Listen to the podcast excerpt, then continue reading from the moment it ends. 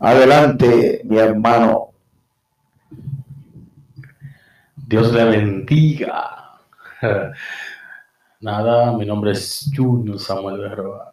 Pertenecemos a este ministerio, Casa del Alfarero, IBC, La Roma. Aquí estamos. Y nada, Dios le ha placido que pertenezcamos a este, esta hermosa familia. Por aquí estamos. Aleluya. La semana pasada nosotros iniciamos hablando con nuestro hermano, eh, empezamos hablando de su infancia, ¿verdad? Y de cómo llegó a conocer al Señor, pero la energía eléctrica, eh, el Internet eh, no tronchó ese, ese tiempo, pero aquí estamos. Aún ahora mismo no tenemos energía eléctrica, pero estamos aquí. Yo sé que Dios va a obrar atento y usted puede hacer su pregunta, eh, lo que usted quiera saber de nuestro hermano Junior Samuel. Espero que usted esté listo y puedan formular su pregunta. Bien, Junior, la semana pasada estuvimos hablando acerca de tu niñez ¿verdad? Eh, ¿Qué ha pasado contigo? ¿Qué ha sucedido? Quiero que nos explique el proceso que tú has pasado, cómo llegaste a conocer al Señor, eh, quién te guió, eh, cómo llegaste a conocer a Cristo. Amén. bueno, es una larga historia. Realmente yo asistí a la iglesia desde pequeño y una intrusión de mi madre, madre soltera, con seis hijos, tres varones y tres. Ahí estábamos, al lado de nuestra casa vive una señora que se llama Sonia y ella siempre llevaba a todos los jovencitos, todos los chiquitos del barrio. Y yo iba a la iglesia, nunca me convertí porque había algo dentro de mí como que no aceptaba lo que ellos enseñaban con lo que ellos vivían. Y realmente entonces un día, bueno, yo no creo que Dios sea el, el Dios que ellos representan. Sí creo en el que ellos dicen, pero no en el que representan. Y nada, yo fui creciendo y Dios tiene su plan divino con cada uno de nosotros. Pero yo llegué a los pies de Cristo realmente cuando vine a vivir aquí a la Romana, a los 14 años de edad. Eh, luego ya yo visitaba la iglesia y como a los 15, 16, pues nada, empezaron a pasarme una serie de sucesos en mi intimidad. Yo, bajo la situación en la que vivía y eso, empecé a llorar y me soñaba mucho con llamados. Dios tocaba mi vida, yo lloraba, no sabía por qué. Y decidí comentárselo a alguien, una persona que se llama Nuri, y cuando estábamos hablando, ella me dijo, mira, lo mejor que puede pasar en la vida de un hombre o una mujer es que Dios lo llame no a través de otro agente, sino que Él mismo te da un llamado personal. Y nada, yo tenía un amigo, tengo, que se llama, le dice Leo, y nosotros hacíamos mucho can, canchanchanes, para arriba y para abajo. Y cuadramos una cita para irnos a ver con una muchacha al parque central y cuando ah, estábamos en el parque ahí, cuando estamos ahí, pues estamos con la muchacha conversando y hablando. Pues entonces de un momento a otro realmente me sentí mal. Sentí algo dentro de mí que no estaba bien. Y fui. Y le dije a los muchachos, vengo ahora. Me paré, cogí toda la acera de la heladería Bon y entré a la asamblea ahí en la asamblea recuerdo que había una persona que era de Puerto Rico que estaba predicando. Y yo fui y me senté en la primera fila. Nunca yo había tenido tanta ansia de que hicieran el llamado como ese día. Y recuerdo que ese día él no había terminado de predicar y, iba a decir, ¿quién quiere para ahí? Ahí pasé yo, no dejé que él terminara. Y lloré, lloré, lloré, lloré, lloré. Pero eh, dentro de esa decisión pasaron muchas cosas que luego, muchos años después, fue que yo realmente me di cuenta que sí había aceptado al Señor, pero no estaba viviendo como, como un cristiano evangélico, ¿verdad? Amén, amén. Eh, tremendo. Junior, la semana pasada, eh, no sé, a veces esas historias es un poquito difícil contarla, pero sirve de inspiración para otros jóvenes. Eh, realmente hay muchos jóvenes que se, se escudan detrás de su situación en la que vivieron con papá, mamá, a veces eh, sufren rechazo y, se quedan detrás de eso y no superan eso. Y, esto les sirve de atraso en su vida y no pueden lograr ni alcanzar el destino profético que Dios ha establecido por ellos desde ante la fundación del mundo. Hay algo que dijiste que eh, me tocó porque realmente, al igual que yo, mi, llegar a conocer al Señor fue a través de, mi madre. Mi madre la que siempre estaba pendiente con la escuela bíblica, eh, hablando de Cristo y todo eso. Y eso se lo agradezco. Y al usted mencionar a, tu madre, ¿verdad? Y una madre soltera, eh, criar a seis muchachos no es fácil. Y que hoy tú estés eh, los caminos del Señor y haciendo lo que está haciendo, cuando uno mira atrás, ¿qué tú ves? La diferencia de lo que Dios está haciendo contigo ahora y tú miras hacia atrás, de dónde viniste, qué ha pasado. Cuéntanos un poquito, un poquito de, tu niñez, eh, esa vida y, dónde está hoy. A ver si tú puedes extraer, traer eso, enlazar eso, porque realmente yo sé que esto puede ayudar a alguien, puede ayudar a un joven y saber, una jovencita, que se puede, aunque esté en una situación eh, eh, sufriendo, tal vez está en la casa de sus padres todavía o en la casa de su padre, hembra o varón, ¿verdad? Y están pasando situaciones, pero que tienen que enfocarse en el llamado que el Señor le ha hecho. Vamos a ver cómo usted no, no, no enlaza ese tiempo ahí de, tu niñez, lo, lo que ha pasado contigo hasta donde tú estás hoy. Bien. Mm, bueno, yo nací en San Pedro y me crié bajo una familia que realmente, como toda la familia, tienen sus problemas y sus situaciones. Familia que cada quien por su lado, algunos divididos con otros, otros no se hablan con otros y así. Pero gracias a Dios, mi mamá siempre nos enseñó que la familia es la familia, nunca nos habló mal de nadie. Y como todo niño, eh, pasamos por situaciones difíciles, yo sé que sí, pero esas son cosas que nos van llevando al nivel mm, que nos forjan, nos forjan, eh, quizás no lo entendemos en el momento, pero luego nos damos cuenta de que Dios estaba haciendo un hombre dentro de nosotros, o una mujer en el caso de una mujer. Bien, yo sí puedo decir de mi niñez que empecé a trabajar temprano. Realmente ya mi mamá, viendo la situación en la que se había convertido el barrio, eh, era una calle tranquila, Villa Magdalena, calle Primera, era un barrio tranquilo, pero todo fue tornándose diferente con el tiempo y a medida que íbamos creciendo las cosas fueron cambiando. Pues mi mamá viendo la situación, la, cómo el barrio se había convertido en, un desorden, no era lo que ellos vieron en su, en su tiempo de juventud, decidió enviarme a trabajar temprano. Y para mí fue una experiencia realmente eh, buena y a la vez mala, porque como niño no deseaba jugar y reírse y gozar. Y no es que no lo hice, pero era limitado.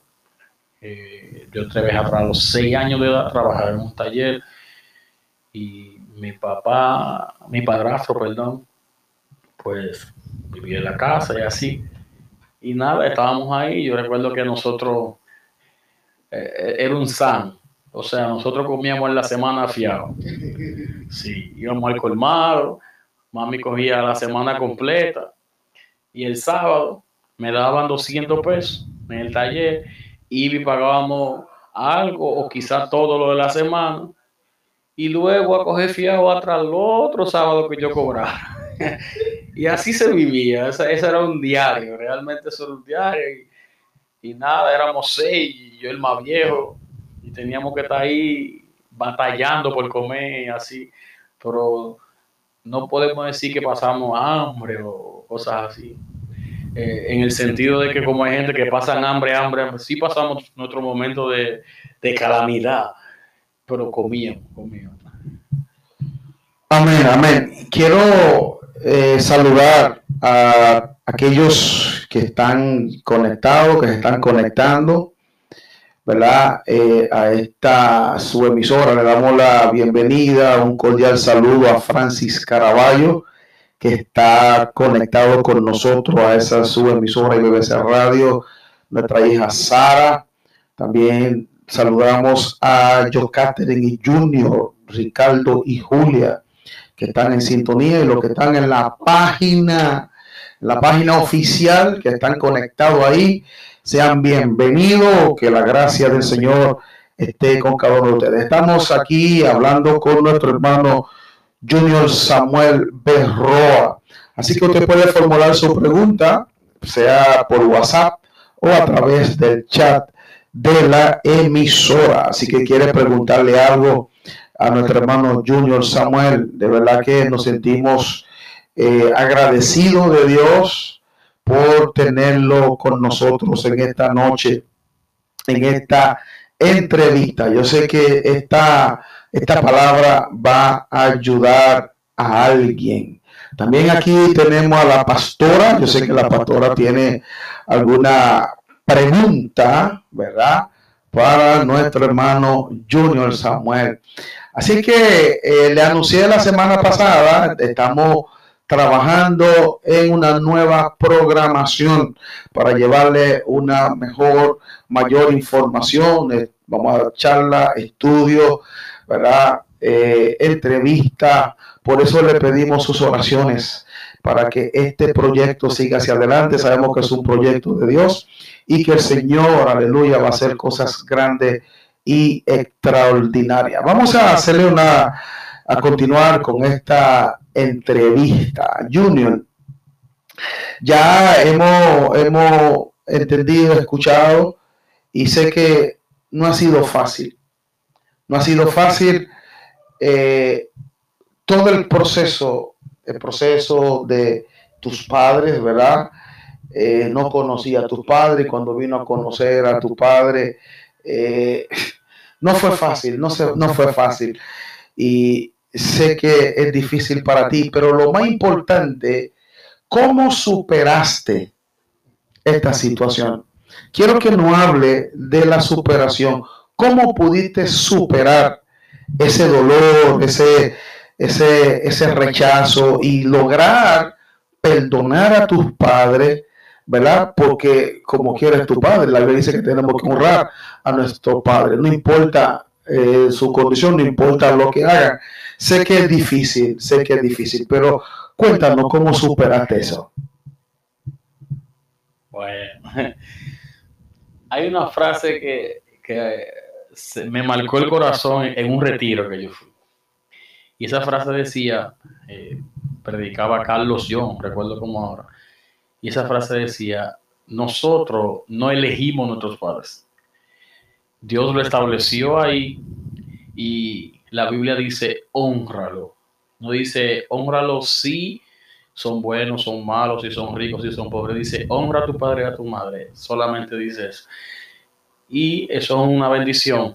Realmente para mí fue muy difícil la relación con mi papá. Eh, yo recuerdo, yo lo conocí, empecé a verlo así. Eh, ya tenía 11 años. Yo recuerdo yo bajé una vez aquí, él trabajaba en una fábrica, eso, pero mi primera experiencia con mi papá fue como a los 7, 8 años. Yo recuerdo que él fue al taller donde yo trabajaba, a hacer un negocio precisamente a ese taller tenía un carrito rojo ahí, lo estaba negociando con una camión, una guagua verde. Y, en ese tiempo yo era un muchacho todavía y veo a mi papá. Mi mamá me lo había enseñado por foto y me había hablado de él. Y en algunas ocasiones él pasaba por mi casa, pero no era que se detenía, él ni se apiaba del carro. Eso era, uy, ¿cómo tú estás? Uy, por ahí mismo. Y ya. Y yo recuerdo que esa vez yo me vi a mi papá y yo, muchacho, al fin cojo por donde él, lo veo, mira, ese es mi papá. Y cuando cojo para allá, bueno, pues yo recuerdo que fui y le besé la emoción, papi, con toda la alegría del mundo, pero mi papá no me recibió así. Lo que mi papá me dijo fue, ah, ya para allá, muchacho, que estoy haciendo un negocio. Eso fue lo como eh, el, epicentro donde empezó. Eso fue el génesis de, de ese rencor, de ese odio y de ese temperamento.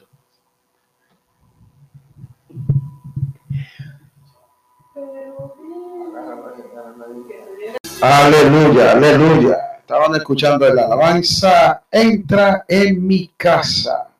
Bendito sea el Señor. Queremos disculparnos por la interrupción que tuvimos por causa del Internet. Ustedes saben esta situación, ¿verdad? Que se ha estado viviendo desde la pandemia. Ha habido problemas en las plataformas de las diferentes compañías, ¿verdad? Que se carga mucho del Internet.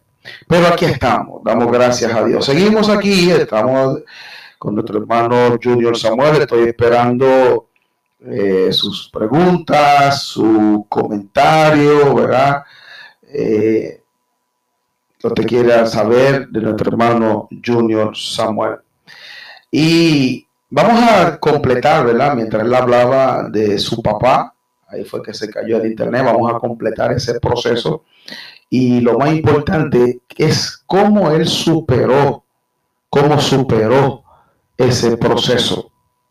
¿verdad? Yo sé que es un, trauma de a veces esta situación en el alma, eh, como le decía, muchas personas lo atrasan, no avanzan, caen en vicio, caen en, en, en pandilla, caen en banda y hacen muchísimas situaciones. El enemigo toma su mente y hunde a esa persona más. Pero eh, queremos que nuestro hermano Junior nos explique, ¿verdad?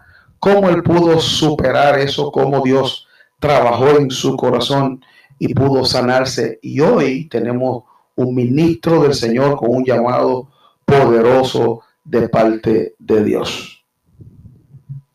Aleluya, aquí estamos de nuevo.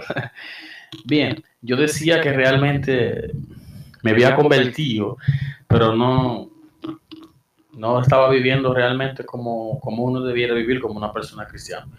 Decía que fui a un retiro y donde predicaba una de las administraciones, Carlos John, y hablaba sobre honrando a los padres. Y esa frase que marcó mi vida, donde decía que nosotros nunca, no elegimos nuestros padres. Dios lo puso ahí y había que honrarlo sí o sí. Sean malos, sean buenos, había que honrarlo. Bien, pero es lamentable que, aunque haya que honrarlos, somos seres humanos, tenemos un corazón que se lastima y había muchas cosas que ya habían sido guardadas. Eh, dentro de las muchas cosas que, que pude vivir, voy a contar, por ejemplo, no se me olvida una vez, yo fui a la vocacional a estudiar mecánica diésel, porque a mí me gustaba siempre la mecánica. Y fui el primero de mi clase, del curso, jefe del curso, cuando eso fue Hipólito que iba a inaugurar la, la vocacional. Y nada, me, me dieron el honor de abrir el, primer lazo a la entrada. Mire, como usted es el líder del grupo y usted vino, siempre está bien representado, eso usted es que le va a dar el tour. Usted es el estudiante que le va a dar el tour a Hipólito en la vocacional. Y yo estaba contento. Bueno, pues yo, esa felicidad duró hasta que yo le dije a mi papá. Mi mamá no vivía conmigo aquí, yo solamente vivía con mi papá. Y sí, qué bueno. Uh, bueno, llegué el día de la inauguración, que ese mismo día era la, la graduación presencial delante de nuestro presidente. Y ese día estaba yo solo sin un hermano, sin un tío, sin un papá, nadie estaba ahí. Yo recuerdo que busqué a un amigo mío y le di la tijera que me habían dado y le expliqué lo que él iba a hacer. Mira, tu trabajo es cuando el presidente venga, que se pare ahí, tú le vas a cortar la cinta, le voy a enseñar la vocacional, le voy a enseñar los cursos. Y, se la di porque me, me sentía mal. Yo, o sea, yo estaba dolido. Yo veía a todo el mundo tirándose fotos con su familia.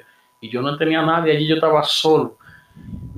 Y fui, y eso realmente marcó mi corazón de una manera negativa. Siendo cristiano, ya yo tenía odio, tenía rencor.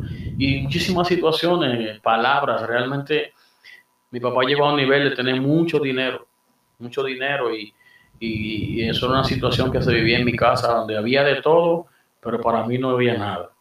Porque yo recuerdo que tengo un amigo que me decía, wow, yo quisiera vivir en esa casa, una casa con piscina, con cancha, como con cinco baños, habitación, ¿no? una mansión. Pero yo le dije, yo quisiera vivir con el tuyo, que ustedes se llevan como hermanos, parecen amigos. Más sin embargo, yo duró una semana completa sin ver a mi papá viviendo en la misma casa. Y eso eran situaciones que marcaban a uno. Situaciones como tú ibas a un instituto y, el día del pago, tú, tú estabas en el instituto hasta que llegaba el día del pago. Porque inmediatamente el día del pago te sacaban porque nunca llegaban a pagar. Eso era una situación. Entonces yo de verme trabajando en San Pedro, donde mi mamá, y venir para acá a meterme en una casa, a obedecer órdenes sin expresión, fue algo que marcó mi vida de una manera sobrenatural. Y, respondiendo a la pregunta de cómo yo pude superar eso, yo superé eso después de mucho tiempo. Una de las recomendaciones que yo mismo me di es buscar, buscar una persona en quien yo viera el padre que yo quería, como un mentor. Y agradezco, y lo digo públicamente, agradezco al pastor Melvin Guerrero, que en ese tiempo fue mi padre. Desde que yo estaba en el colegio, él vio como esa carga en mí. Y desde ese tiempo, luego nos, encontramos en la iglesia y él fue mi padre. Duró hasta un tiempo, mi papá se puso enemigo de él porque él decía que, mi papá decía que él era quien me manipulaba y me decía que hiciera tal cosa, pero yo lo veía a él como un padre. O sea, cuando yo quería que me escucharan, el único que me escuchaba era él, eh, donde yo iba a aconsejar, era el único que yo podía dar el consejo era él. Y, esas, eran cosas, de las pequeñas cosas que uno vivía. Yo sé que tú vives situaciones, yo sé que en el momento que, eh, que esté escuchando esta, esta, este audio, esta transmisión, eh, ha vivido situaciones, pero yo viví situaciones. Y lo más importante es que yo superé eso y, lo hice antes de mi padre morir, antes de mi padre morir, porque créame que duele más, duele más vivir con ese dolor una vida completa sin tú haber perdonado. Y, yo recuerdo que yo fui a ese retiro, yo era cristiano, pero cuando yo fui a ese retiro, yo me di cuenta que yo no era cristiano. Yo dije, no, pues yo, yo soy un descarriado. Sí, realmente yo no, estoy, yo no estoy viviendo lo que y cuando yo fui a yo me encontré con la realidad, yo dije, wow, porque realmente yo, yo voy a la iglesia a sentarme en un banco. Y yo vine de ese retiro y a mí me, me, me, me tocó confrontar a mi papá. Y yo, yo, recuerdo que él estaba viendo televisión y cuando yo subí a su, a su cuarto, y eso fue llegando al retiro caliente, porque yo decía, si me, si me enfrío o espero que pase otra situación, va a ser problema. Y, recuerdo que fui y él estaba viendo televisión y le dije, yo quiero hablar con usted. Y él me dijo, habla. Y se quedó viendo su televisión. Y, yo me llené de valor y de conectar la televisión. Y le dije, no, yo quiero que usted me ponga atención. Y yo empecé a hacer un recuento desde desde el día en que él me rechazó en el taller hasta ese momento, hasta esa noche, de todo lo que él me había hecho, de toda la cosa. Y al final tuve que sacar el mayor valor del mundo y de decirle, pero yo lo perdono, como mi papá. Y las cosas cambiaron. Desde ese día él cambió. Eh, ya quizás no podía darme lo que él quería darme, pues ya yo era un hombre. Yo realmente tenía 17 años, casi 18. Y, él entendió que verdad, verdaderamente no había actuado bien.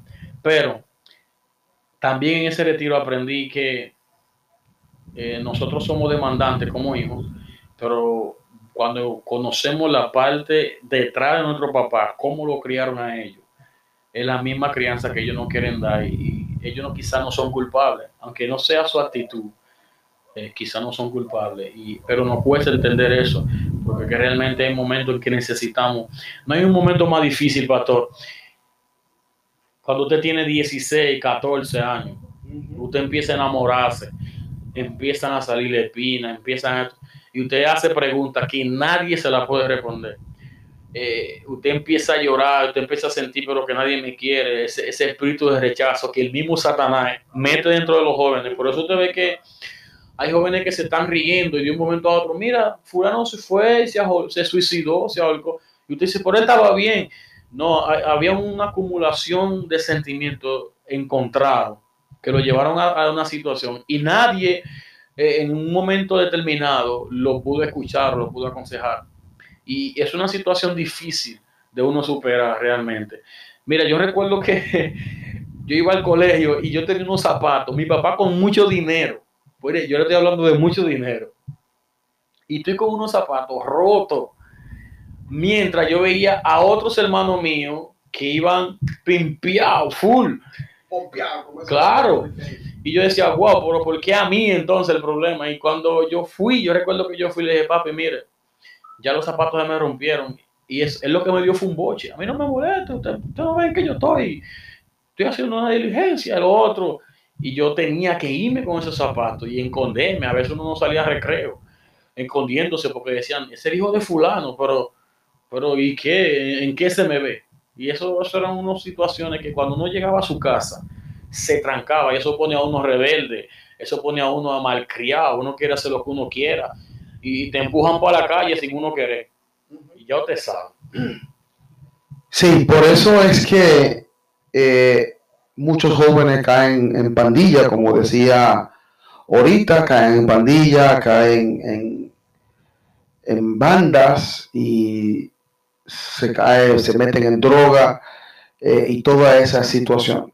Pero qué bueno, qué bueno que hay esperanza, hay esperanza, eh, así como pudiste superar esto, eh, sé que otros jóvenes, jovencita, también lo pueden superar. Esa edad, esa edad de 14, 15, 16, una edad muy peligrosa. Y la iglesia también juega un papel importante en eso para poder ayudar a los jóvenes a, alcanzar su destino, a, a, reenfocarse en lo que Dios le ha llamado y evitar eh, estas situaciones. Creo que también la, la, cosa ha ido mejorando, que tal vez la psicología, las charlas, eh, el papel de la iglesia, porque también no solo pasa en eh, los cristianos, porque el cristiano es un poquito, aunque no es que no hay, ellos hay situaciones bien difíciles, pero una gente que no conoce al Señor, Satanás, entonces juega un papel eh, empujando a esta persona a hacer estas cosas. Bien, recuerda que estamos conversando aquí con nuestro ministro Junior Samuel Junior, yo sé que en el transcurso de tu vida, no voy a entrar en detalle, en el transcurso de tu vida, de tu ministerio, cuando te conocí, te conocí que eh, ministraba, ¿verdad? En un grupo de alabanza de, de los hogar de alabanza. Y en una invitación que nosotros les hicimos, usted estuvo ministrando en la iglesia eh, hubo un, vamos a ponerlo, es como un stop, ¿verdad? Hubo un stop en tu ministerio y, esto te llevó a, apartarte del Señor. No hay que entrar en detalle. Simplemente lo que quiero llevarte a ese proceso, porque cada cosa en la vida tiene un porqué. Y a veces nosotros vemos lo negativo, pero también de lo negativo nosotros aprendemos. Y, Dios a veces permite que pasemos situaciones para que en estas situaciones podamos ayudar a otro. Ahora, quiero que comparta con nosotros ese levantamiento, ese reencuentro con Dios. No, no tiene que ir a, hacer detalles, sino ese reencuentro con Dios y, y, y estar en el ministerio de la Casa del Alfarero. Eh, usted ha visto, nosotros nos sentimos sumamente contentos y le damos gracias a Dios por tu vida, por tu esposa, eh, ya es parte de nuestra familia. Yo quiero que tú no, no, no cuentes ese, ese reencuentro y, poder entender lo que Dios está hablando contigo en este tiempo y el plan de Dios para tu vida. Háblame de ese reencuentro al venir a casa del alfarero para tu restauración y tu levantamiento y volver a, enfocarte. Bueno, eh, realmente sí, eh, yo estaba ministrando ya yo muy avanzado, realmente estaba avanzado en cuanto a mundo espiritual, allá en Hogar de Alabanza. Agradezco mucho a esos padres espirituales, ayudaron en muchas cosas positivas y, me llevaron a ser una persona, un hombre, a reconocer, a entender cuál es el propósito de Dios en nuestras vidas, en especial en la mía. Pero sí, eh, tuve una situación, tuve una caída y en medio de esas caídas que todos los hombres y mujeres tenemos, es donde realmente nos damos cuenta de quiénes realmente son los que están contigo y quiénes no están contigo. Yo recuerdo que yo siempre decía, dije un mensaje y lo cogí como una frase. Yo siempre digo que no todo el que te aplaude significa que está de acuerdo contigo. Eh, aplaudir es una emoción. Entonces, a veces te aplauden, te aplauden, pero no es que estamos de acuerdo con él. Y tú te das cuenta luego de, de si verdaderamente tú contabas con ciertas personas. Pero sí, yo estaba así, sí, ministrando, estaba, estábamos fluyendo, gloria a Dios, estábamos bien, y tuve una recaída. Esa recaída para mí fue muy difícil. Fue tan difícil que realmente eh, me aparté totalmente de Dios, aproximadamente dos años y tres meses por ahí. Y estuvimos alejados quizás de la iglesia. Y claro, la Biblia dice que el que no es conmigo, pues contra mí es. No estábamos eh, sirviendo en el llamado. Y usted dirá, bueno, pero después de tantas cosas que el hombre ha, contado, que Dios lo ha sacado, que te ha librado de la muerte, eh, que tú has visto situaciones donde tú dices, hasta aquí llegué. Bueno, pues realmente una de las cosas que más me, me mantuvo en, eso, en esos dos años y pico que tuve descarriado fue un milagro sobrenatural que Dios hizo en mi vida y una promesa que yo le hice a Dios. Eh, cada vez que yo recordaba esa promesa, literalmente yo lloraba. Yo lloraba, lloraba, lloraba, lloraba, literalmente, porque yo recuerdo que eh, en una sala de cirugía donde un doctor, donde el doctor Mariño, vamos a decir, no contaba conmigo, yo siendo cristiano, me dijo, ¿tú cuentas, tú eres cristiano? Le dije, sí, apórale a Dios que yo no cuento contigo. y, eso fue un golpe. Yo recuerdo que antes de esa cirugía, yo llamé con, con el pastor Melvin y le dije, Melvin, cuando yo me pare de aquí, yo voy a adorar a Dios con más fuerza. Y luego me veo descarriado, yo digo, guau, pero, pero la foto de Pablo dice que el que esté firme, mire que no caiga. Entonces, esa partecita, esa promesa y ese milagro me mantuvieron todo el tiempo alineado. No fue que como la gente pensa que se descargan y andan de discoteca en discoteca y haciendo, brincando y saltando. No le voy a negar que yo sí salía, yo andaba muchísimo en eso, pero siempre tuve el temor, siempre tuve, no dejé mi, mi, ¿cómo se diría esto? No dejé eh, la costumbre que yo tenía de orar, de leer la Biblia, me mantenía normal, pero no estaba asistiendo a ninguna iglesia ni nada. Y realmente me vio una situación donde la gente, la gente que uno contaba con ellos, me, por algún momento me hicieron entender que no había oportunidad ya. O sea, yo me sentía que ya después de eso era para el infierno, ya no, no había un, estado de restauración. De hecho, me llegué a preguntar una vez dije, wow, ¿cómo la gente predica tanto de David, de que David pecó, pecó, pecó, pero que Dios lo perdonó y que volvió y que su linaje fue santo y que su corazón era agradable el corazón de Dios, aún al haber hecho todo lo que hizo? Pero tú predicas eso, pero cuando se presentan ciertas situaciones que son menos que esa, tú no aplicas esa prédica. O sea, yo, yo eso me chocaba y esa fue una de las cosas que yo tomé que la tomé como ejemplo, pero a la vez me hizo mucho daño porque me hacía entender que lamentablemente no estamos viviendo lo que predicamos. No había solución. No había, para mí no había solución. Eh, había sido en el, yo había sido David y me habían crucificado. Entonces, nada, yo recuerdo una llamada que me hizo el pastor Juden, una llamada engañosa.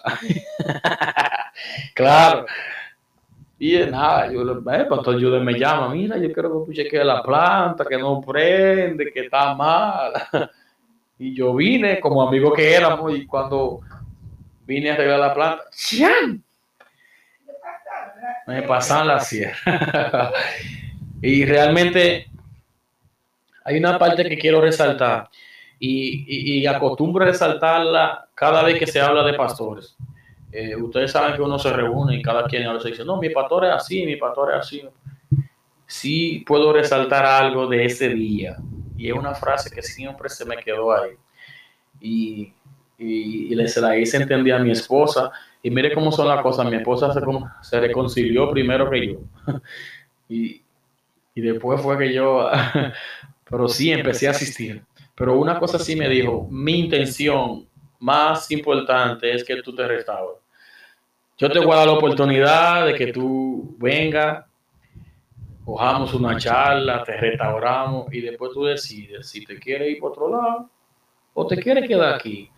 No es que tú te quedes aquí, es que te queremos ayudar a restaurar. O sea, esa, esa actitud desinteresada, ¿sabes? Literalmente hay que hablar y decir la realidad. Hay pastores que lo que quieren que se vaya para su iglesia. y, hay una disputa entre, entre yo quiero los miembros de la iglesia de aquel lado, así, para decir que. Para hacer competencia. Entonces, realmente, esta parte eh, me llamó mucho la atención, donde el interés era restaurar, solo restaurarnos y a la vez decidíamos si quedarnos o no. Y imagínense usted, yo había andado toda la iglesia es la romana, no le puedo hablar mentira. Yo iba a iglesia, yo iba a servicio, yo iba a culto y pareciera como que nadie veía a uno, como que nadie escuchaba a uno. Yo estaba como en la, como David en la cueva de Adulá. Solamente escuchaba y escuchaba, con el llamado, pero sin ejercerlo y sin que nadie te prestara atención. Y así estaba yo y nada, llegué y, y de verdad el pastor, la pastora nos recibieron con brazos abiertos y hasta ahora siempre ha sido así, nunca se, no solo conmigo, he visto actitudes con otra gente que se diferencian, se diferencian lo que es un pastor y lo que es un padre. Es que hay, hay algo que he entendido, hay algo y es muy importante que es la restauración. El Señor nos llamó a restaurar y no es tanto perseguir al miembro y tener el miembro. Claro que la iglesia, uno quiere que la iglesia crezca y avance, pero el Señor nos mandó a predicar su palabra y a restaurar. Y esa es nuestra intención. Y eso lo hacemos de todo corazón. Ni siquiera lo decimos tampoco con, con demagogia. Eso lo decimos de verdad, de todo corazón. La intención es restaurar y ayudar a la persona a levantarse. Eh, Junior, yo sé que tú pasaste un tiempo eh, lo tocaste ya, ¿verdad? Una cirugía bien difícil que estaba al borde de la muerte. Y esto nos hace entender que Dios tiene un propósito contigo. Y nosotros hemos visto esto y hemos podido ver el depósito de Dios que hay en ti. Y le damos gracias a Dios porque Dios te plantó al lado nuestro. Tenemos a la pastora que está aquí también, ¿verdad? Y no sé si ella quiere preguntarle algo a, Junior o quiere resaltar y queremos hablar de,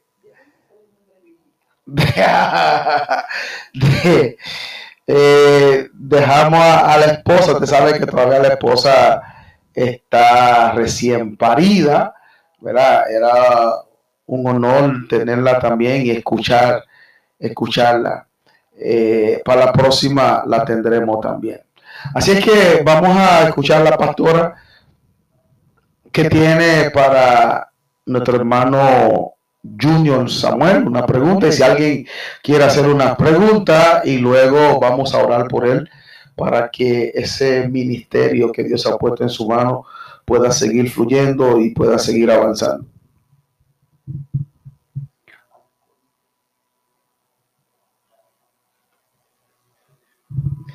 Bien, vamos a hacer un corte musical. Todo se lo debo a él.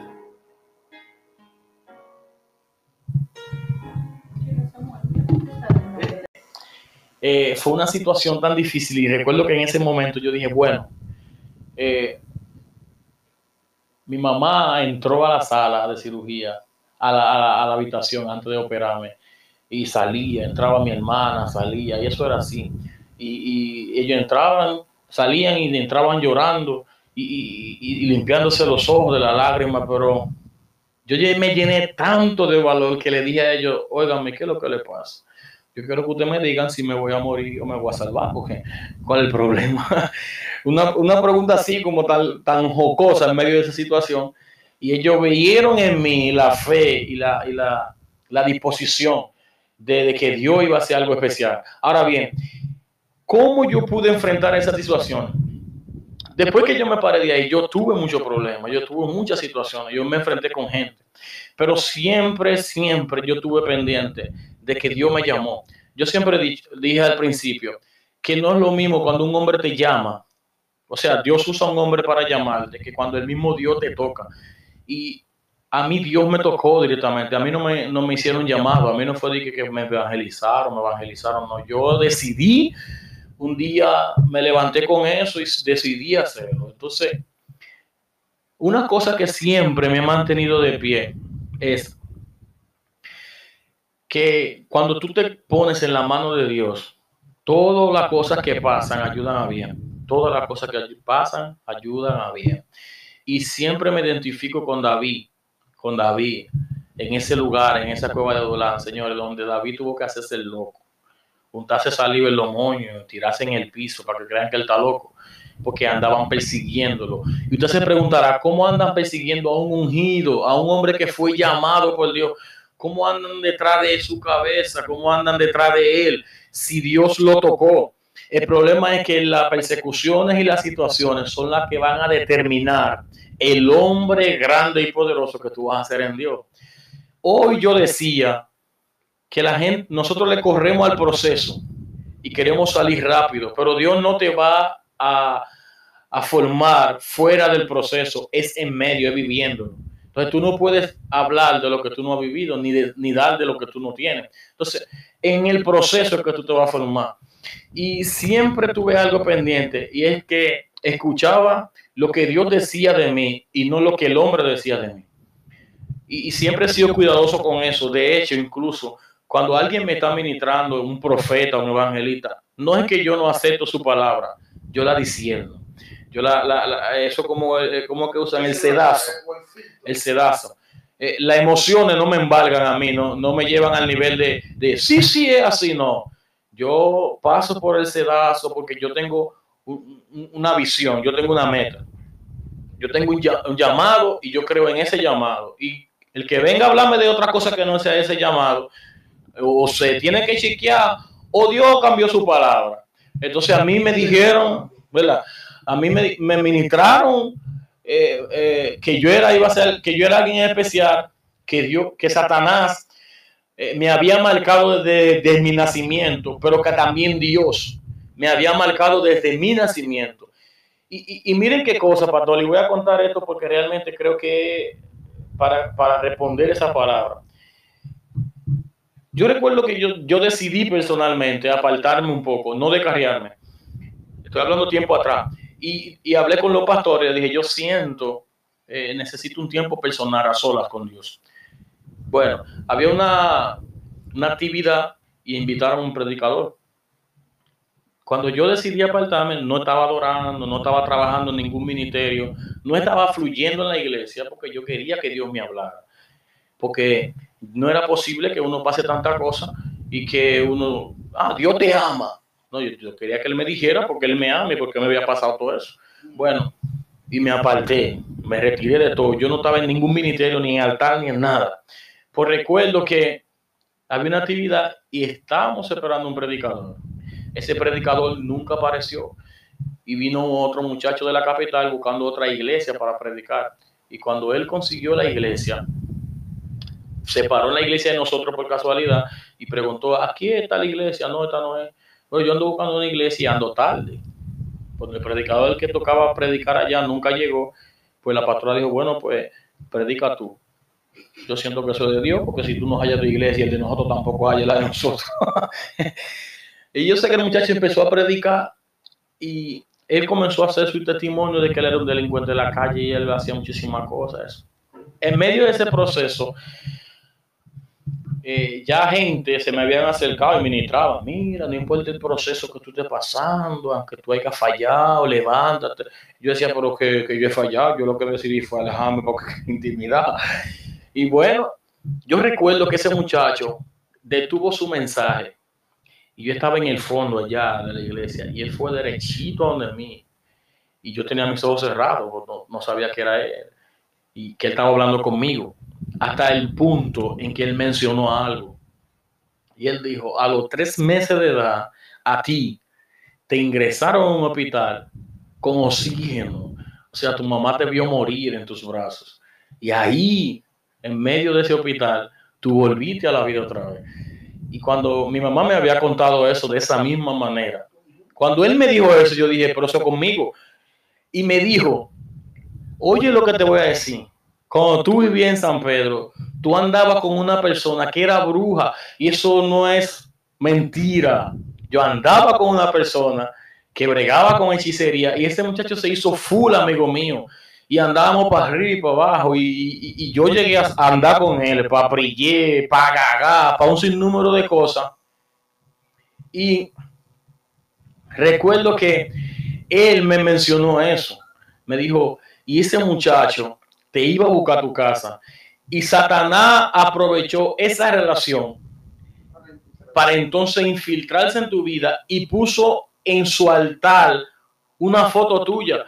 O sea que Dios, que Satanás tiene un plan contigo desde ese tiempo. Él te conoce y sabe quién tú eres en Dios. Y por ahí se fue.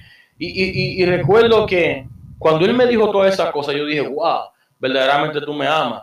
Y me dijo, aunque tú pases por procesos, aunque tú pases por situaciones, te estoy formando y te estoy haciendo un líder. Y desde ese tiempo yo empecé a verme como un líder desde ese tiempo yo empecé a verme como un líder y eso me hizo entonces entender que lo que la diga gente de mí no es lo que determina mi llamado, sino lo que Dios dijo de mí. Amén. Eh, hay un asunto ahí muy interesante, excelente, y es el miedo y el temor. Yo creo que ese temor y ese miedo también va por lo que la gente dice.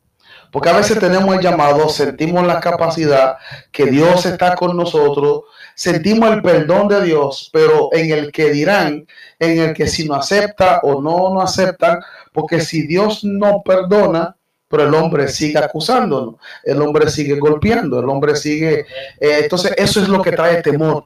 Ahora, ¿y qué van a decir si me ven ministrando? ¿Qué van a decir si me ven eh, eh, adorando? Pero hay algo interesante. Cuando tú estás consciente de ese llamado de Dios, no puedes escuchar la voz del hombre. Amén. Excelente participación de nuestro hermano Junior Samuel. Tremendo, tremendo. Eh, quisiera saber si hay alguna pregunta más. Vamos a ver. Ya, ya que usted habla de eso, sobre, sobre ese asunto de, del temor. No le puedo negar, no le puedo negar que cuando me volví a levantar, cuando me volví a restaurar, sí tenía temor. O sea, es un temor que invade a cualquier hombre que haya atado en la cúpida y vuelva a caer.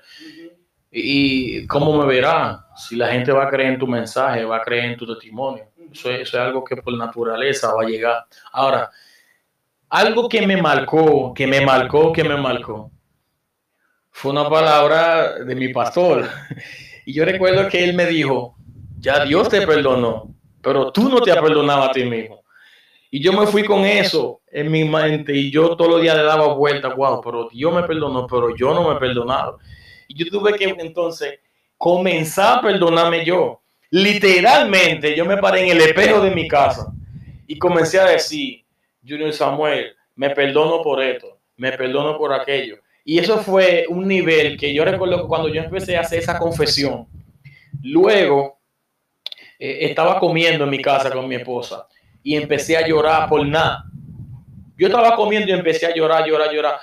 Mi esposa se asustó y me dijo, pero ¿qué tú tienes? ¿Qué te pasa? Y yo llora, llora, llora, llora, llora. O sea, ahí entonces yo entendí que estaba recibiendo el perdón de parte de Dios. Porque el yo no haberme perdonado a mí mismo no había permitido que Dios hiciera el trabajo de, restauración, por definitivo, que él quería hacer.